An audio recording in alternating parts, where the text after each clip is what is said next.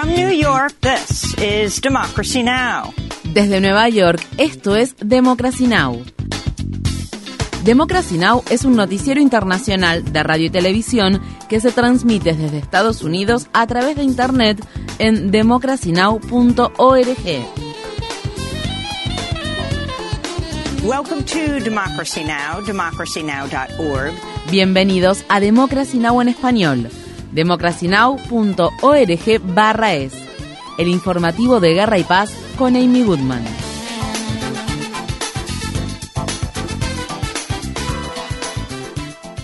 Unos 62 migrantes murieron durante el fin de semana luego de que la embarcación en la que viajaban se hundiera frente a la costa calabresa de Italia. Entre las víctimas fatales se encontraban al menos un bebé y otros 12 menores. Los trabajadores de salvamento lograron rescatar a unas 80 personas sobrevivientes tras encontrarlas en el agua aferradas a partes de la embarcación en la que viajaban, la cual había zarpado de la ciudad turca de Izmir unos días antes. Los migrantes provenían de Irán, Pakistán y Afganistán tragedia migratoria, la más reciente que tiene como escenario el Mediterráneo, se produjo pocos días después de que el gobierno italiano que encabeza la líder de extrema derecha Giorgia Meloni aprobara una nueva ley que dificulta que los barcos de rescate de ayuda humanitaria lleven a cabo sus misiones. La organización Médicos Sin Fronteras dijo que tras la aprobación de la nueva ley, las autoridades italianas detuvieron su barco de rescate por lo que no podrán salir al mar a salvar vidas durante al menos 20 días. En la ciudad de Crotona, donde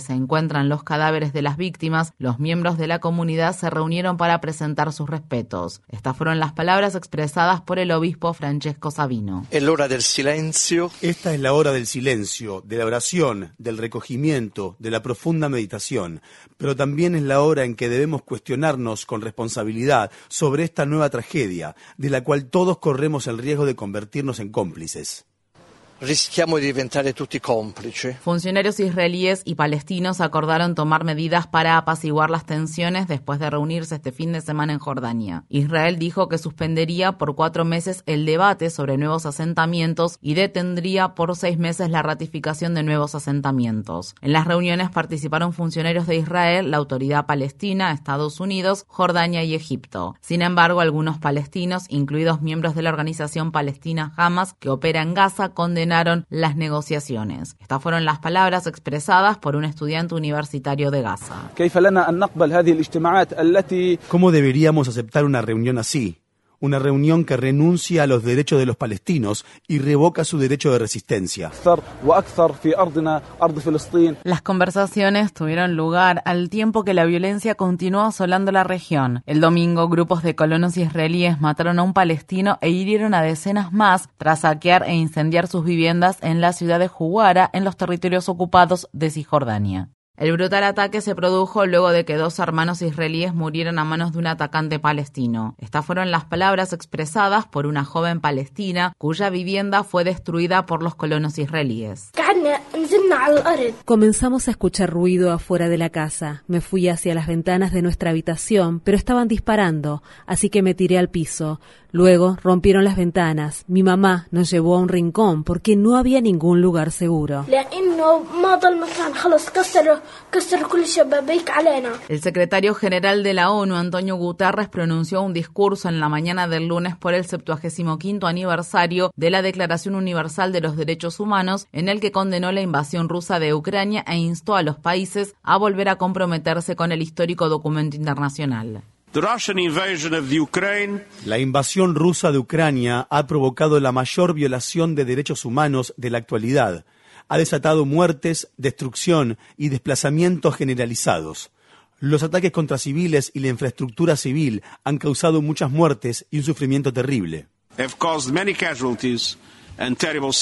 Los feroces combates continúan en Ucrania al tiempo que en países de todo el mundo se conmemoró el viernes el primer aniversario del inicio de la guerra con protestas y vigilias. Mientras tanto, los aliados de Ucrania, incluidos la Unión Europea y Estados Unidos, impusieron nuevas sanciones contra Moscú. El gobierno del presidente Biden también dijo que Estados Unidos proporcionaría 2.000 millones de dólares en armamento a Ucrania. En Kiev, el presidente Volodymyr Zelensky pronunció un discurso televisado sombrío pero desafiante en el primer aniversario de la guerra. Este ha sido un año de resistencia, un año de compasión, un año de valentía, un año de dolor, un año de esperanza, un año de perseverancia, un año de unidad, un año de invencibilidad, un año feroz de invencibilidad. La principal conclusión que podemos sacar de este año es que hemos sobrevivido, no hemos sido derrotados. Zelensky destituyó el domingo al principal comandante de las Fuerzas Armadas de Ucrania. Aunque no dio explicaciones sobre la destitución, varios funcionarios de alto mando fueron despedidos o renunciaron en enero como parte de una purga contra la corrupción. En otras noticias sobre la guerra, Zelensky dijo que planea reunirse con el líder chino Xi Jinping para discutir la propuesta de Pekín para poner fin a la guerra. La Unión Africana condenó los comentarios racistas que el presidente tunecino Kais Sayed emitió recientemente al pedir el fin de la migración subsahariana a Túnez y afirmar que los inmigrantes indocumentados negros eran parte de un complot para borrar la identidad del país. Cientos de personas salieron el sábado a las calles de la capital de Túnez para manifestarse contra el discurso de odio y la retórica y las políticas antiinmigrantes. El presidente incitó a que las personas se enfrenten unas contra otras. El nivel de racismo era mucho menor en el pasado, no era como es ahora. Ahora es normal recibir agresiones sin razón alguna, solo por el color de la piel.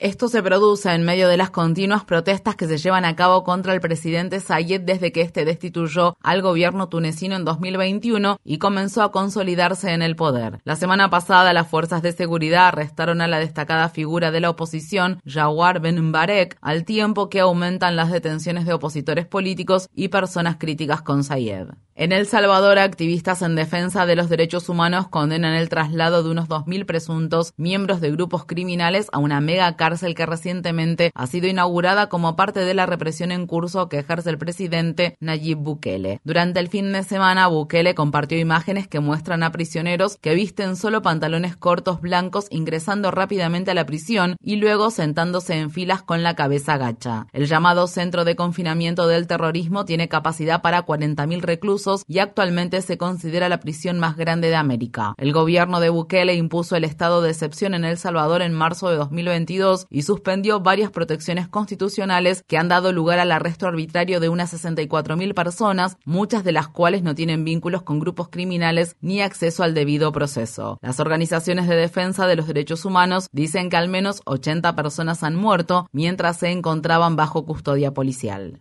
En Estados Unidos, trabajadores federales están yendo de puerta en puerta en la ciudad de East Palestine, estado de Ohio, para realizar encuestas de salud, al tiempo que continúan las consecuencias que dejó el accidente del tren de la compañía ferroviaria Norfolk Southern, que descarriló el 3 de febrero y provocó un gran incendio y la liberación de sustancias químicas tóxicas al medio ambiente. Mientras tanto, los residentes del condado de Harris, estado de Texas, están expresando su indignación luego que se diera a conocer la noticia de que las aguas residuales tóxicas que se utilizaron para extinguir los incendios del accidente de East Palestine están siendo transportadas a Texas para llevar adelante su eliminación subterránea. Una organización ambientalista local dijo, nuestro condado no debería ser un basurero para la industria. En East Palestine, la defensora del medio ambiente e informante Erin Brokovich se dirigió a los miembros de la comunidad el viernes durante un concurrido foro abierto.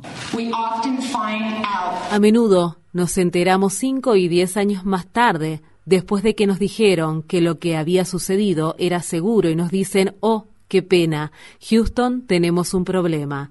Así que manténganse alerta, manténganse firmes. Les daremos toda la información que podamos. Y como dije, es posible que no quieran escuchar parte de esa información. Puede que lo que tenemos para decirles les sorprenda. La información podría asustarlos, pero ahora pueden saber más al respecto y así estar mejor preparados.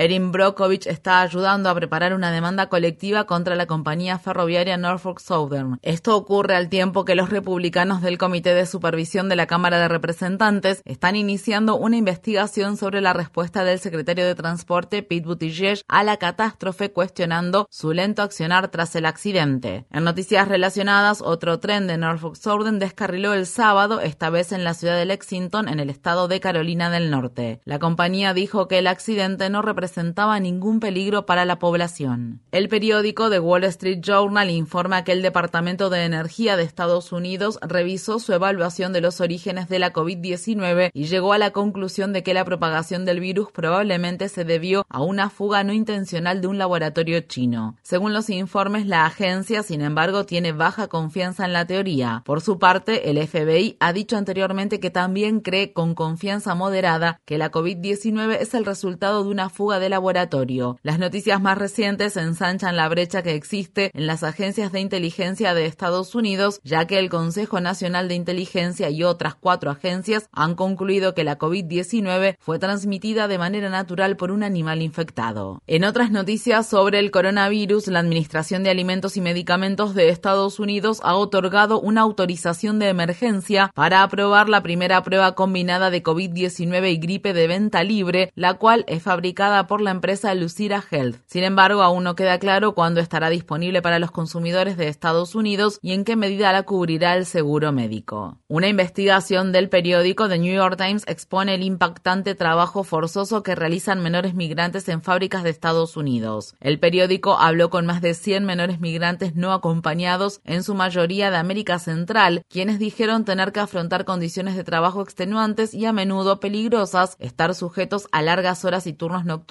en instalaciones que fabrican productos para compañías conocidas como los fabricantes de los cereales Cheerios, Herside Food Solutions, así como las empresas Fruit of the Loom, Whole Foods, Walmart, J. Crew y Frito-Lay. Otros migrantes menores se vieron obligados a trabajar como personal de limpieza en hoteles y recolectores de café en estados como Hawái. Algunos de los menores tenían tan solo 8 años. Una lista creciente de medios de comunicación dejará de publicar la tira cómica Dilbert luego de que su creador Scott Adams hiciera comentarios racistas en su programa de YouTube. El distribuidor de Dilbert también cortó los lazos con Adams después de que dijera que los estadounidenses negros son parte de un grupo de odio racista y aconsejara a los blancos alejarse de los negros. Adams hizo los comentarios en respuesta a los resultados de una encuesta en la que se preguntaba a los encuestados si estaban de acuerdo con la afirmación está bien ser blanco. Varios periódicos importantes rompieron lazos con Adams, incluidos The New York Times, The Washington Post, Los Angeles Times y USA Today. En Nueva York, choferes de las empresas de servicios de transporte Uber y Lyft encabezaron una huelga de 12 horas desde el mediodía hasta la medianoche del domingo en el aeropuerto La Guardia, al tiempo que continúan exigiendo salarios justos. Esta es la tercera huelga que hacen desde diciembre en respuesta a una demanda presentada por Uber que bloqueó un aumento salarial para los choferes que había aprobado la Comisión de Taxis y Limusinas y que supuestamente entraría en vigor en diciembre pasado. Estas fueron las palabras expresadas por un chofer de Uber cuando hablaba desde el piquete que se llevó a cabo el domingo.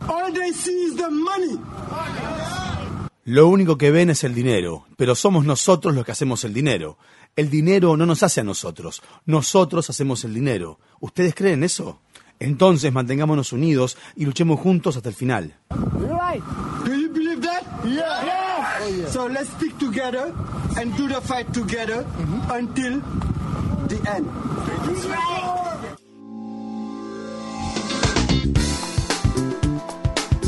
Infórmate bien. Visita nuestra página web democracynow.org/es. Síguenos por las redes sociales de Facebook, Twitter, YouTube y SoundCloud por Democracy Now! es.